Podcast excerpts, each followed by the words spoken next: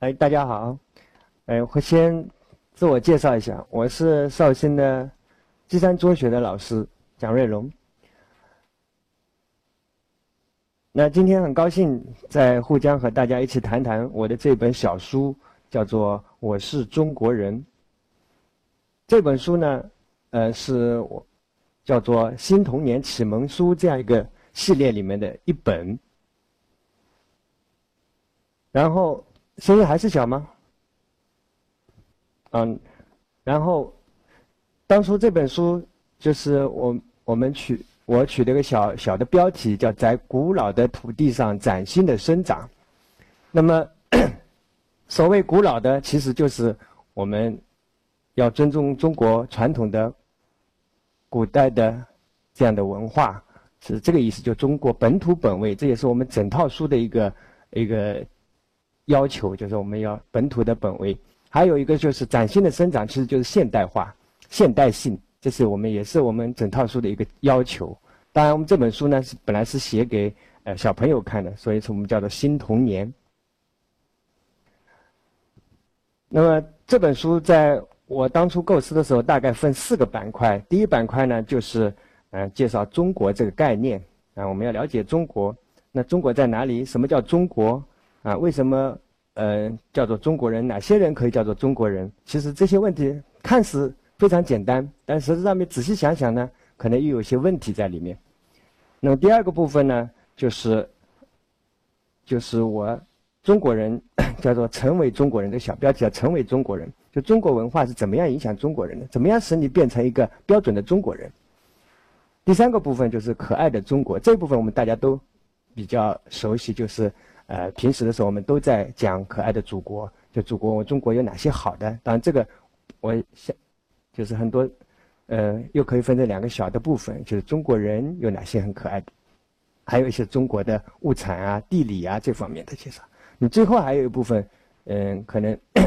其他的类似介绍中国的书可能会少讲一点，叫做丑陋的中国人，就是跟现代的我们理想的嗯中国人比的话，我们可能还有。一些需要改进的那些东西，啊，所以我们还有一些落后的东西在我们身上。我们将来要长成一个理想的中国人，啊，崭新的。那么所谓崭新的，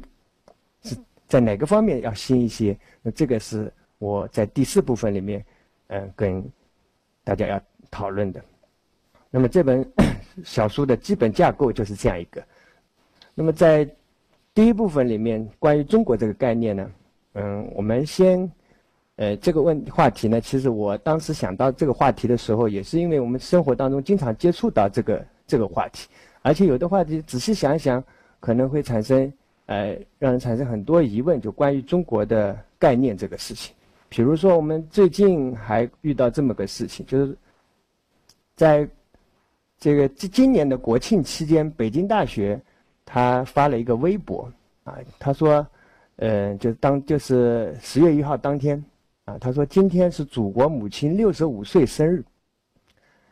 啊，在六十五年里怎么怎么的，然后他说我祝福你，我亲爱的祖国，这里是北大，早安。然后这这个微博发了之后呢，呃，引起了很多人的争议，啊，哎，特别是有有一个网友，他说他也是北大学生，他说我刚参加过北大一百十六周年的这个庆典，啊。他说：“我们北大都已经一百十六岁了，怎么他母亲才六十五岁呀？”哎，然后这个这个问题就出现了：一百十六年的北大怎么会有六十五岁的母亲呢？那这里面这怎么解释呢？啊，所以 这个，然后后来北京大学据说就把这个微博给删掉了。那说明这里面就是我们对祖国、对中华人民共和国、对中国这个概念，其实在理解上面有差异，或者说，它其实并不是同一个概念。那么，我们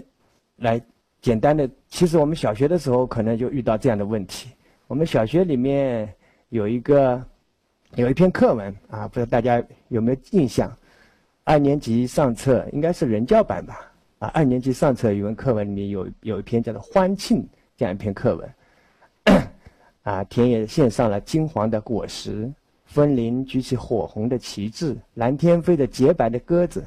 大海奏起欢乐的乐曲，十三亿孩子欢庆这美好的日子。最后一句：十月一日，祖国妈妈的生日。那么这句话就跟微博里面那句话是一样的，就是说祖国是他祖国是妈妈，然后他的生日。那这个生日，这是很显然就是指国庆那天。那么也就是说，是一九四九年十月一日是祖国的生日。那么四九年之前呢？所以这个话题里面，就是我们首先要搞清楚一个：什么是祖国？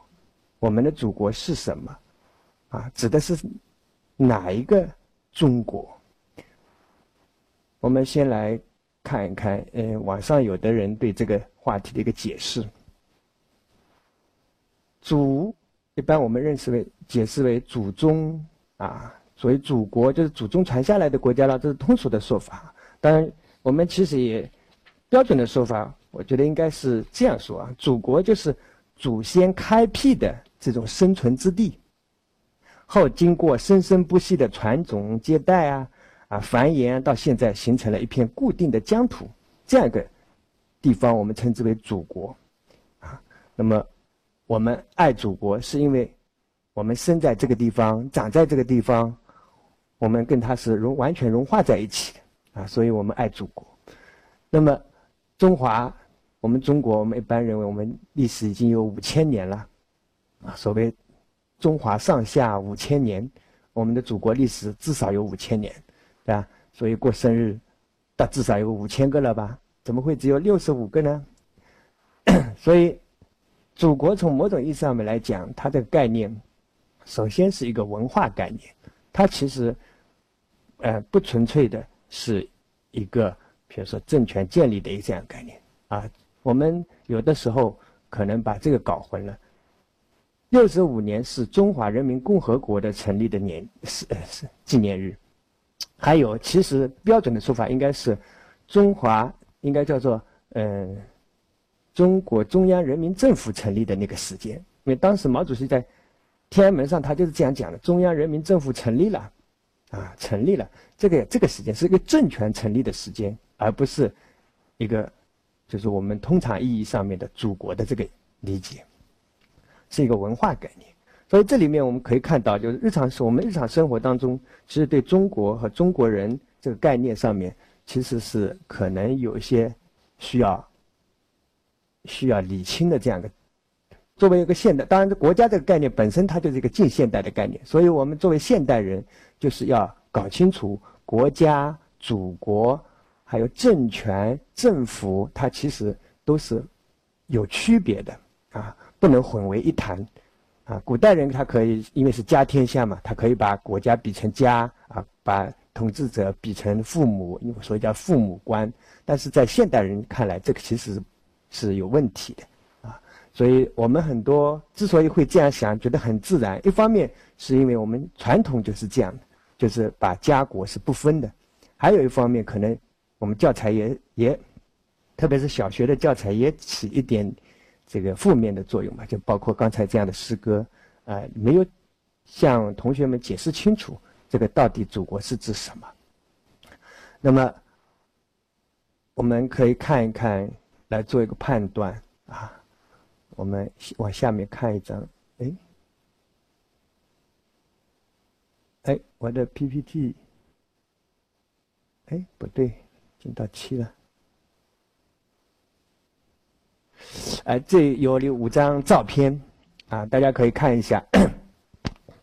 这五张照片，我有个问题：他们当中谁是中国人呢？那或许大家可以看到，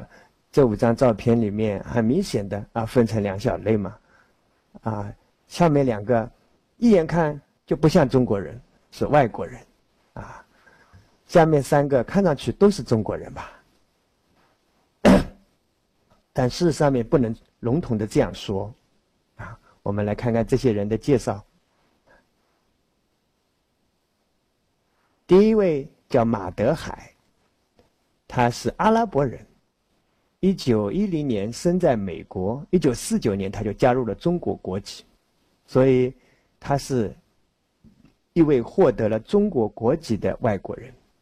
那他实质上面从国籍的角度来讲，他就是国中国人。然后我们看第二位，第二位叫爱波斯坦，他一九一五年啊四月二十日出生，二零零五年五月二十六日去世。他是中国籍的波兰裔犹太人，他的中文名叫艾贝，他是一个记者，他也是中国共产党党员。那么他出生在波兰。他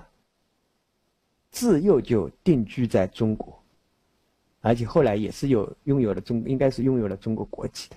那么，从这个角度来讲，他也是中国人。从国籍的角度来讲，但一一眼看上去我们就不是了，他不是。啊，后面因为大家可能比较熟悉一点，他叫林书豪啊，美国职业篮球运动员。他是呃，在前几年比较比较火的。啊，但他，嗯，严格来讲，他是一个美国人，啊，因为他长得黄种人的脸，但他可能从小就不在中国长大，啊，他当然他祖先在中国，啊，祖籍在在应该在在浙江平湖吧，所以严格来讲，他不是中国人。啊，他也是从国籍的角度，他不是中国人，他是美国人，而且从文接受的文化的角度来讲，他也可能不是中国人，因为他从小他可能说中文都不太说得全吧，应该是，啊，那很难说他就是一个中国人。呃，同样的，还有一位叫李小龙，啊，李小龙呢，他也是美国人，啊，从国籍的角度来讲，但是我们也他自己也说我是中国人，为什么呢？因为他主。祖籍在广东，而且呢，他研究和毕生这个追寻的都是中国文化。因为武术功夫就是中国文化，功夫这个词语在英文当中它也叫功夫，它就是从中文当中去的，啊，所以是这是中国文化的一个输出。那么李小龙身上他主要学代表的这种中国文化，从这个角度来讲，李小龙他自己说我是中国人，呃，这个应该是完全成立的。从文化的角度来讲，他他。也是中国人啊，那么另外还有一位，那是在《建国大业》中戏演宋美龄的一位演员，叫邬君梅。啊，他现在已经也是美国人了啊，他加入的是美国籍，但他呃，有人问他的时候，他也说了啊，他说国籍护照只是个符号，我是中国人，这个事实永远不改变不了。那么这个。但他说国籍护照只是个符号，其实中国人他也是个符号，啊，只不过这个符号的系统不一样啊。国籍护照是一个系统，而他说我是中国人，这个中国也又是另外一种系统。那这个系统是指什么系统呢？啊，那主要是我想怎么样一个人，我们怎么样判断他是一个中国人呢？啊，不仅仅我们不可能呃，不仅仅是看他这个。脸也不仅仅是看他的这个，呃，护照啊，我们更重更重要的是判断他一个一个人是否是否是某国家人，或者某一种文化的人，我中国人，特别从文化意义上面的中国人，主要是要看他的这个文化啊。所以中国人这个概念它本身就是多元的，要看在什么情况下使用。然后从国籍法律的概念上面来讲。简单的说，拥有中国国籍的人，当然这个中国其实指的是中华人民共和国，啊，拥有中华人民共和国国籍的人就是中国人，啊，也有从可以从人种血统的角度来讲，看着看上去一眼看上去，我们觉得这个是中国人啊，因为他比如说简简单的说，我们中国人属于黄黄种人，就是生活在古代生活在黄河中下游一带的原始人的那种后代，啊，带有差不多的这种这个。身材啊，差不多的皮肤啊，黑，我们说的叫黑眼睛、黑头发、黄皮肤，这就是中国人。那么还有一个概念，就是文化传统的概念，就是被植入了中国传统文化观念的人，被中国文化所化的人，我们就把它称之为中国人。什么意思呢？我们打个比方吧。嗯，比如说啊，就像一棵树扎根在某块土地中，人也是扎根在某一种文化氛围当中的。啊，一棵树不仅仅我们看它它是怎么样的啊一个树的一个特征，它有多少高或者怎么样，而也显示着它所处的地理环境啊、土壤结构、气候条件。那么一个人也是这样，他不仅仅有生理特征，更有文化特征啊。有的人他可能比如，如果假设假设像林书豪这样的人，他生理上面看上去是一个是黄种人啊，但是他从小在美国长大，接受美国的文化，那其实从更从文化特征角度来讲，他更像是一个美国人，更是一个美国人，他不是一个中国人。所以这是呃文化环境决定了一个人的本质。就从这个角度来讲，我是认同，就人的本质，更多的是精神、思想的本质，才决定这个人是什么人啊。就像电脑一样啊，电脑有硬件和软件两个系统。那么，我们觉得从使用者的角度来讲，电脑的这个主要的功能都是由软件来实现啊。你装了什么系统？你装了这个呃苹果系统和装了 Windows 系统的。两个电脑，我觉得这个差别是，嗯，完差别是很大的，或者说是完全两种不同的电脑，啊，所以从某种意义上面来讲，就电脑区别而言，我觉得软件系统才是更为本质本质的一种系系统。那么，这人从人的角度来讲，我们比如通常所说的“我是中国人”，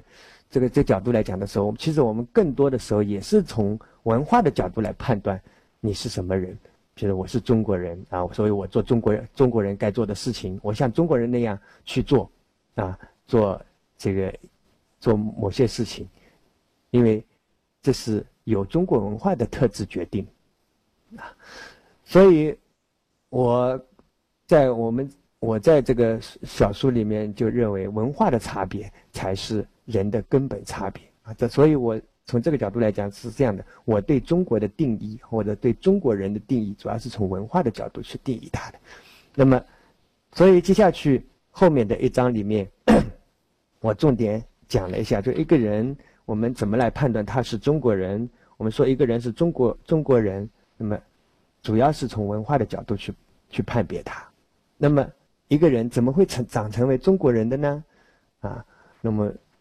中国人定义即是被中国文明所化的人，文化文化这两个字本身它就是这个意思，就是化就是使什么什么变化，或者使什么什么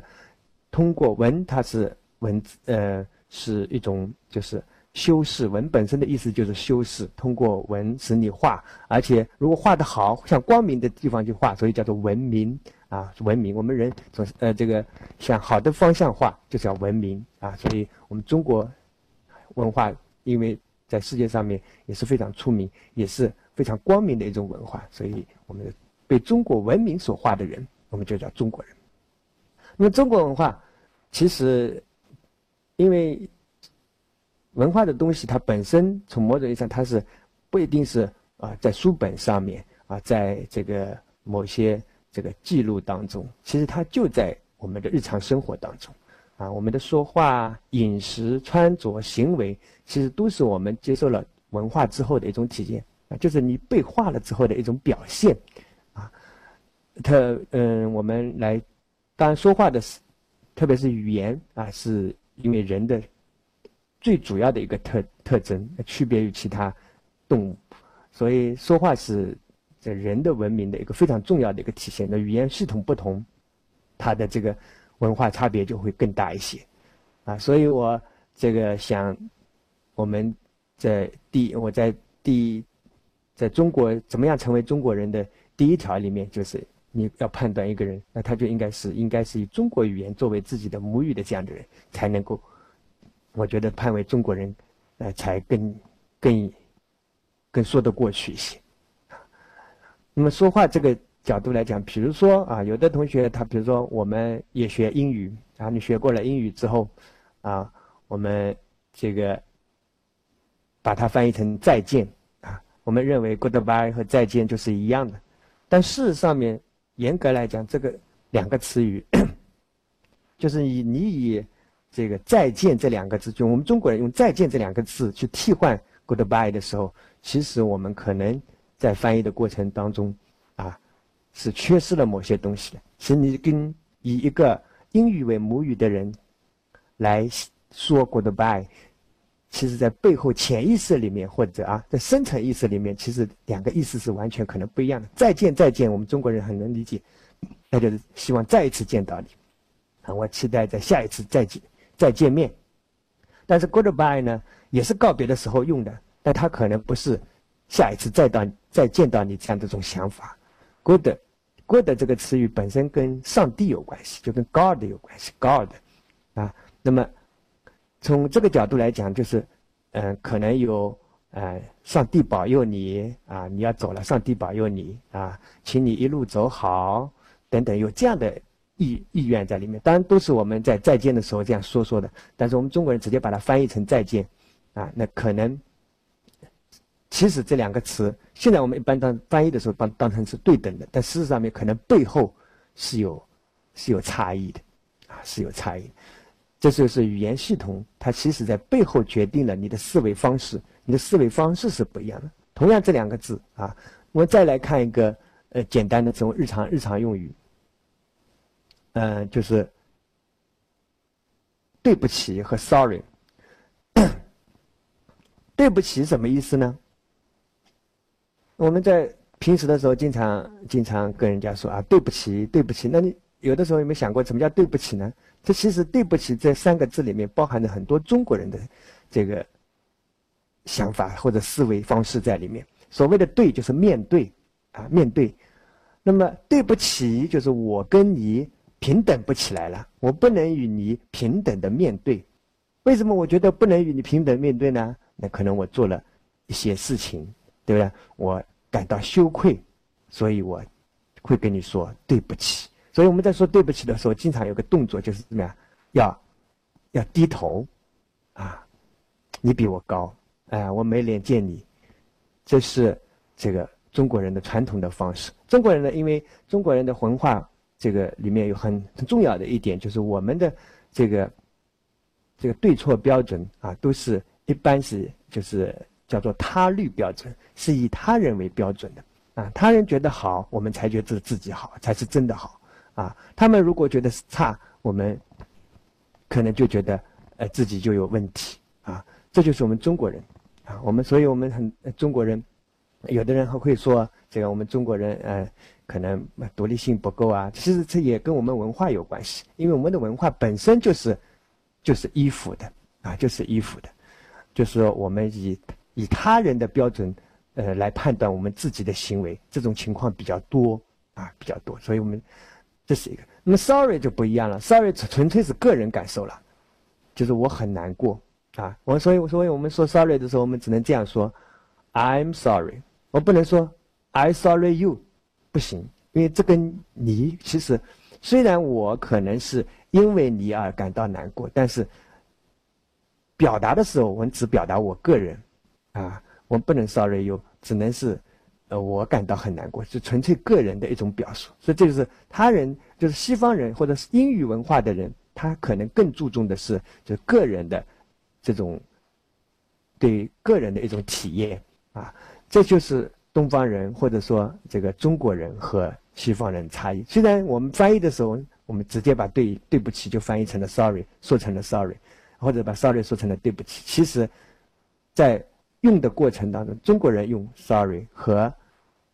英语文化的呃环境下长长大的人用 sorry，这个意思上面可能还是有差异的。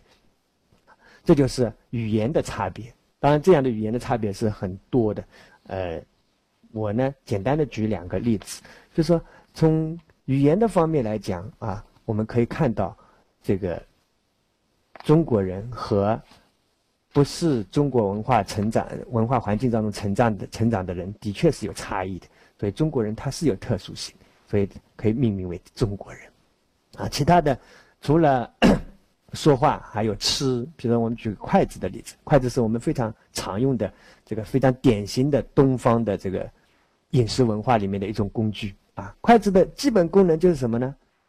筷子的基本功能就是夹啊。那为什么要用用两根长长的这个棒头啊，把这个东西夹来夹去呢？这个其实就背背后啊含着一种这个中国人一种想法啊。中国人其实吃饭饮食有个非常大的特点，就是大大家一定要围在围着桌子，啊，大家一起吃，我们才高兴，啊，就是，呃，小的时候不知道大家有没有有没有家长有没有教育教育啊？就说啊，比如家里人还没到齐，你就不能动筷子，啊，因为大家一定要大家吃，这就很中国化的一种一种生活方式，啊。那么加这个动作，其实就体现了这种想法。那这个背后为什么要大家一起吃呢？就是我们希望中国人非常希望啊，个人能够融合在群体里面啊，这就是中国文化的一种特色啊。我们呃，这个我把东西加给你啊，也表达了啊，我要为你好这样一种这样一种说法，一种想法啊。当然，有的时候这个。也不不一定好，就不是说一个人希望大家一起融合在群体里面这样一种想法，就中国文化一定是好不好？这不是不存在价值判断的问题啊，就是我们中国人就是这样的啊。说句实话，有的时候这样也很烦的啊。比如说，呃，我在书里面也举个例子啊，以我们家阿元为例子，他到外婆家里去吃饭，他外婆就夹给他鸡腿啊、什么鱼啊，全夹到他碗里面，其实他吃不下去。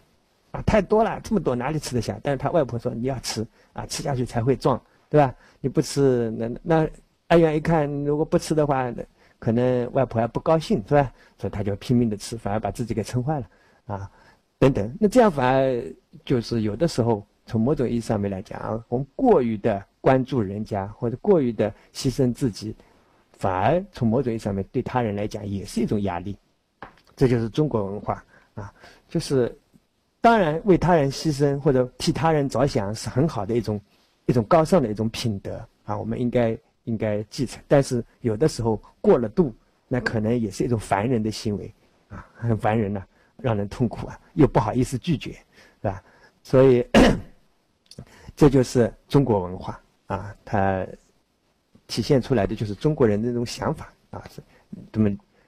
已经融化在我们的习惯里面了。啊，平时我们可能不去这样想，为什么我们一定要这样做？一定要一为什么一定要加来加去？其实我们不去想，好像变成一种习惯，这就是文化的力量。他已经把一种背后的一种思想啊，直接把你这个变成了一种习惯，变成了一种行为，呃，非常日常的一种行为习惯。就然后你做出来之后，人家一看啊，你就是中国人，因为中国人就是这样，大家都这样，因为大家都有共同的想法，其实是这样意思。啊 但西方人他就不一样了，他围着啊每个人一个盘子，自己吃自己的啊，这就这就是差别，这就是差别。他们从某种意义上面，他们更独立啊，更个性化一些，更讲究个人啊。这跟少雷一样，他不存在对不对得起啊，他就是个人的感受为主啊，每人一刀一叉就解决问题了啊。这是从饮食的角度来讲啊，我们其实这个呃。从各种日常生活当中都体现了中国的文化。慢慢的，我们从小就开始训练你吃筷，呃，训练用筷子吃饭，你就慢慢的成长为一个中国人了，啊，会用筷子可以，可以算是啊中国人的一种标志吧。但是有一点比较奇怪，我们有有有那个啊中中中餐，对吧？但是呢。好像没没有专门的中装，就是中国的服装啊。当然有有，现在有什么唐唐装、唐装啊、汉服这样的书，但是我们日常生活当中基本上不穿啊，没有这个这个，哎，这种这种遗留下来。中国人的服装啊，变化的很大，而且很很跟跟随时代的潮流啊。就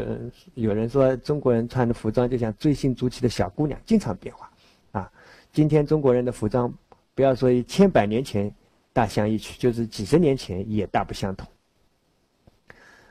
那么这个也说明什么问题呢？就是说，举这个例子就说明中国人的文化其实，一方面它有固定的啊传统，那但是其实呢，它也处在不停的变化当中。以前我们中国人可能跟古代的中国人啊，包括哪怕十几年前的中国人，跟现在的中国人，他其实已已经不同了。那肯定想将来，啊，我们中国人也会不停的变化啊，所以在这个角度来讲，我们才可以说这个我们将来会变成崭新的中国人。所以我们啊学习崭新的文化啊，变化我们自己才是可能的。所以我举简单几个例子来讲，就是一个中国人的文化，它其实这个各有，就是说有固定的一部分，也有变化的一部分。我们呢，就是主要是要向着啊最现代的更符合我们理想中的那种文化去变化。就是中国文化也是既有优越优良的一面，也需要有修改的那一面。这就是中。那么中国，中国的文化的古老与崭新，也就是也就是说，中国文化的一个继承与改变的问题。啊，中国当然有壮丽秀秀美的自然文化环境，啊，伟大精美的历史文化遗产，灿若星辰的古代文化名人。那么我在我这本小书的中间，就是第第三部分里面，主要介绍了，呃，这。这个部分就是中国古代、中国传统文化的一个优优美啊。那么，呃，介绍了一个是自然文化环境。自然文化环境呢，主要是选择了被啊联合国呃选为了这个文化遗产、自然文化遗产的一些著著名的景点啊，比如说黄山呐、长城啊这些的啊，还有一些那个历史文化的遗产啊，包括呃我们的这个。古代的发明啊啊，瓷器啊等等，这些呢，嗯，都是我们中国古人或者中国文化这个的组成部分啊。那更重要的是，中国因为文化任何文化都是有人设计出来，有人发展出来。那么就是中国曾经啊有灿若星辰的文化名人啊，著名的那些思想家啊，孔子啊、老子啊、庄子啊这些啊。所以，这些呢，是值得我们骄傲的啊，是我们应该继承和这个发扬的。但是，我刚才讲了，我们中国文化呢，呃，当然这里我呃顺便要说一声，就是说，呃。我们文化当中啊，比如说我在里面，因为我在这个部分里面讲了，就是中国文化最美的地方有没有“最”字啊？有最美的地方在哪里？最好的地方在哪里？这个其实每个人是非常还是非常个性化的啊。最好的那个、最美的那个，就是化成你生命记忆的那一部分啊。那么中国文化也是这样啊，不是每个人。虽然中国文化从大的角度来讲，它可能是一块的，是差不多的，但从每个人的角度来讲，他也还是有个性差异的。中国人也还是有个性差，不是中国人，所有中国人都是一样的，啊。对每个人来讲，就是你变成你生命记忆的那一部分，啊，能够内化成为你的生命的那一部分文化，你就是应该是你最美好的那一部分，啊。我们 以前经常，呃，小的时候有有有篇课文啊，有首歌应该叫做啊，我爱北京天安门。但是举我的例子来讲，我。我说了，我去年到了北京去，啊，我觉得我爱北京大前门胜过天安门，啊，天安门比我离我太远了。然后我到了天安门，到了天安门广场，那个天安门我还看摸摸不到，看到看远远的看过去也没什么感觉，啊，倒是大前门，我从它的下面走过，啊，去摸了一摸，更主要的是为什么呢？小的时候有一个香烟，我小的时候有有有一种香烟叫大前门香烟，我太熟悉这个大前门香烟了，啊，所以从这个角度来讲，哎，我觉得北京大前门比天安门可爱多了。当然，比比我们家门，可能还是我们家门更更可爱一些，啊，因为从某种意义上面来讲，我们哎自己家的、自己身边的、自己生命中的那一部分。东西才是最重要的，啊！当然，我们中国有这么多美好的地方啊，你多去走一走，啊，多去看一看，在那地方留下你的痕迹，啊，那他就更加的参与在你的生命当中。从某种意义上面，你去接触那些中国最优美的东西，那也就是，啊，以成为最纯粹的、最优美的中国人啊。所以，故乡从或者说国家从祖国从另外一个角度来讲，就是化成你生命一部分的那个地方啊，那个那块疆土，那个那那段时间，那叫那才是你的祖国啊。那所以我们嗯，中国人从这个角度来讲啊，我们要继承最美好的那部分，把最美好的那部分化成你的生命。但是呢，呃，我们也不用讳言啊。我们中国人有的时候也很，也也很，很被人家骂 啊，呃，也有丑陋的一面啊。丑陋的中国人，这个这个当然不是题目，不是我取出来的啊。当时呃，八十年代的时候就有非常流行的一本书啊，就是嗯，是台湾作家叫做柏杨写的啊，他就题目就叫做《丑陋的中国人》。它里面列举了很多中国人的这个丑陋的习惯，特别是在当然，它是从世界范围上面来比较啊，比较而言，我们中国人有一些啊非常落后的啊，或者说非常不文明的行为。比如说，中国人最不喜欢排队，啊啊，他描写啊，一群人拥挤在狭窄的售票窗口啊，踮着脚尖，身体向前，伸长脖子，憋红着脸，停着钱，努力的。向伸伸向窗口，吵闹声一片，新来的人迅速加入，侧身，然后拼命的拨拉挡在前面的人，一心一意的往里钻，啊，很执着，很勇敢啊。然后有的时候团队出游，还三五个人排成一行啊，喊着一二三的号子，将其中一个人往人群里推，啊，买票，这主要是买票啊，然后。还没拿到票，人人都是满头大汗、气喘吁吁，外面的人进不去，里面的人出不来，啊，愉快的出行就变成一场闹剧。这就是中国人，呃，买票啊、乘车啊，经常会碰到的一种场面。所以，柏杨他说，这个中国人不喜欢排队，在世界上面是出了名的，啊，买票要抢，检票要抢，上公共汽车要抢。啊，上公共汽车我们一般不叫上公共汽车，我们叫挤公共汽车，啊，上火车也要抢，乘飞机甚至也要抢，啊，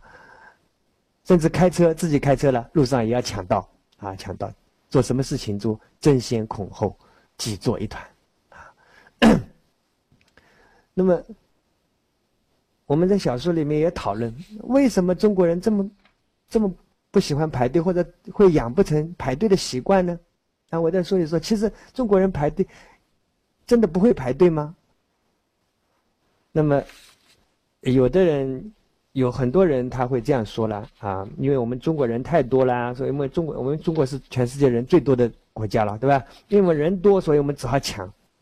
那么这个其实是刚正好相反，你人多排队才行吗？人多大家抢更加不行，因为正因为人多你才要排队嘛，其实从人口密度来讲，我们的邻邦啊，这个日本，日本人口密度也很高，它地地方比我们小很多啊，但是他们人也不少，啊，呃，也是属于应该是人人多地少啊，资源比我们可能还要匮乏一些，但是日本人排队，啊，据说排得很好啊，我在日本人的文明，这种排队文明在世界上面受表扬的。所以他说，呃，也有人说，日本如果一个景点经常可以看到上千人排队购票，而且这个哪怕冻得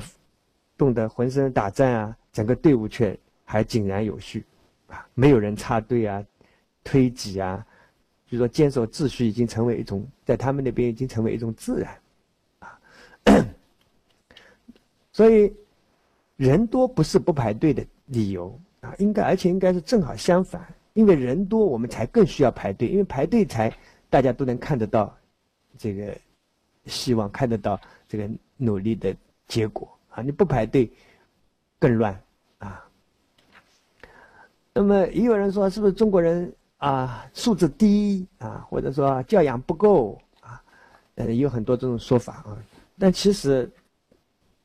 也很难这样说啊。其实中国中国人排队排的最好的是谁呢？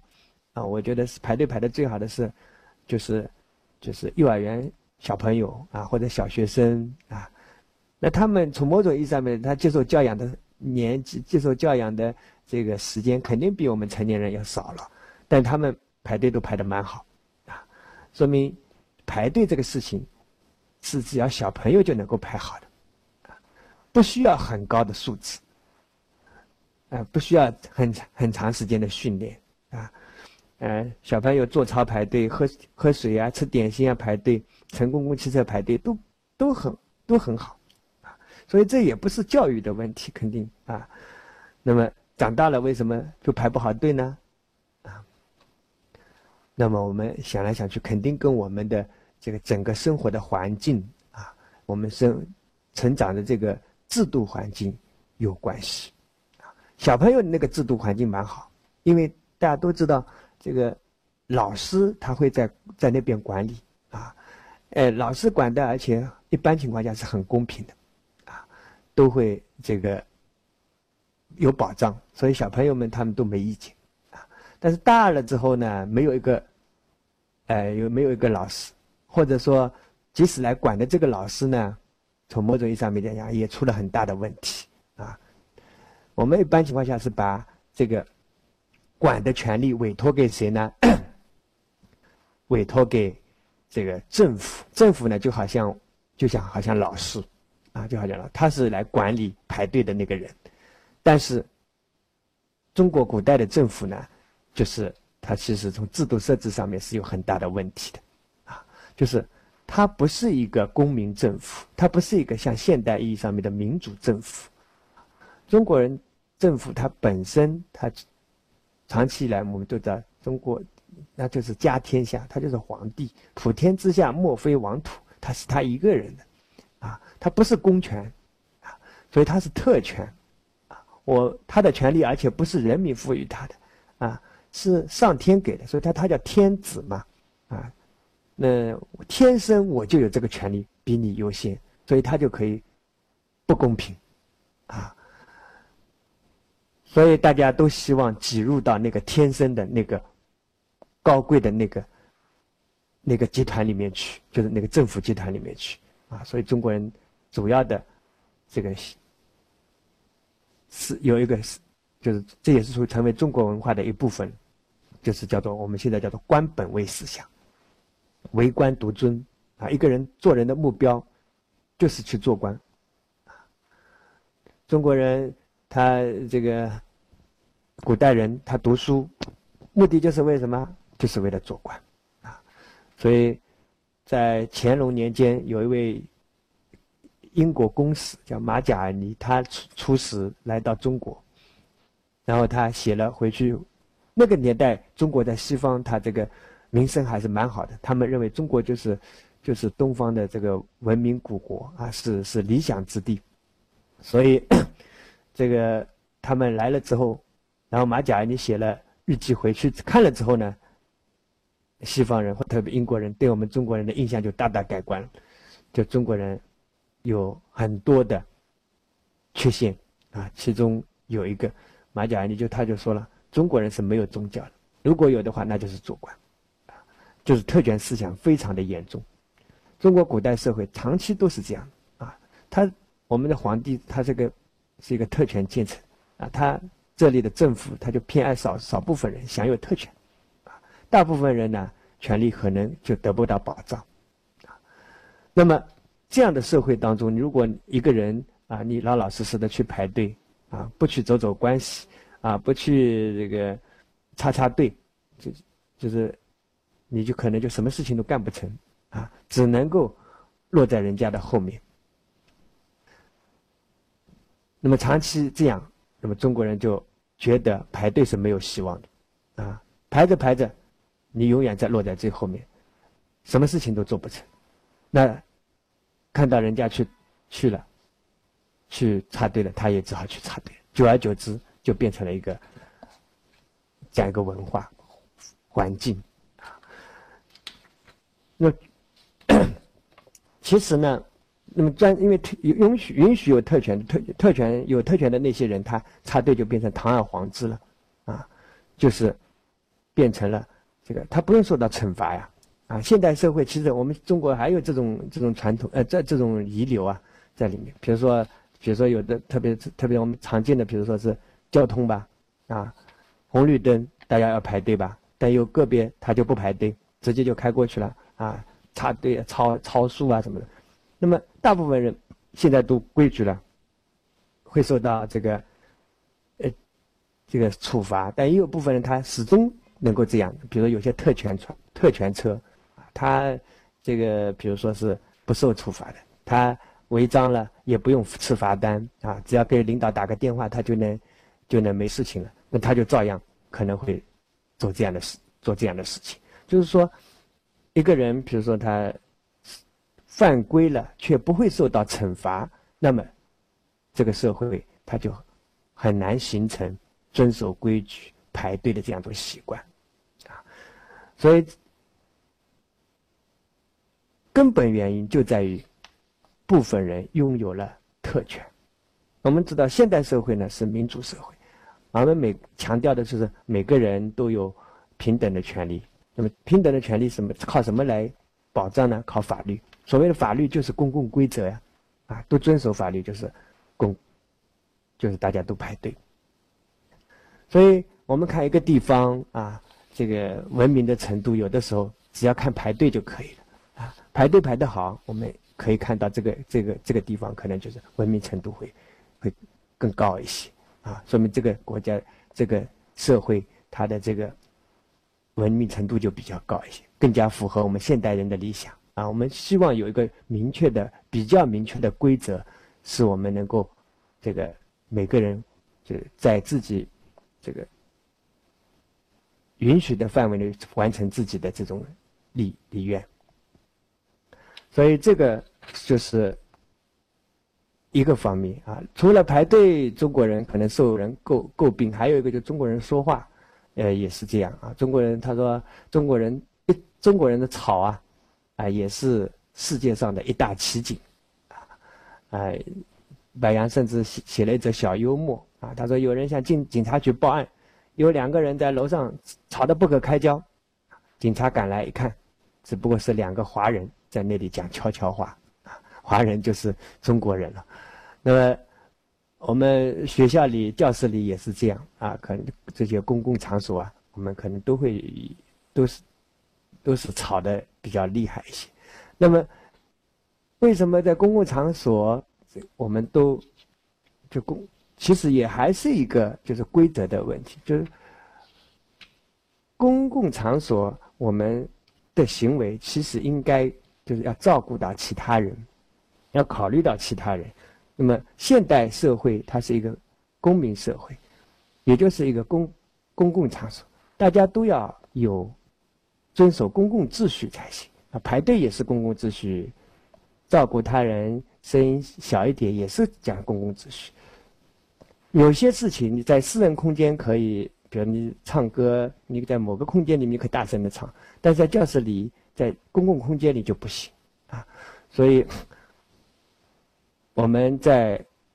公共场所的时候要认清私人空间和公共空间的不同，树立不要因为我们的存在而妨碍他人这样的观念啊，这是也是文明教养的一部分。个人的活动和这个活动的范围幅度都要缩小一些啊，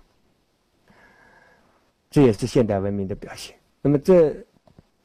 从另外呢，我们啊。这个除了啊公共这个秩序规则意识啊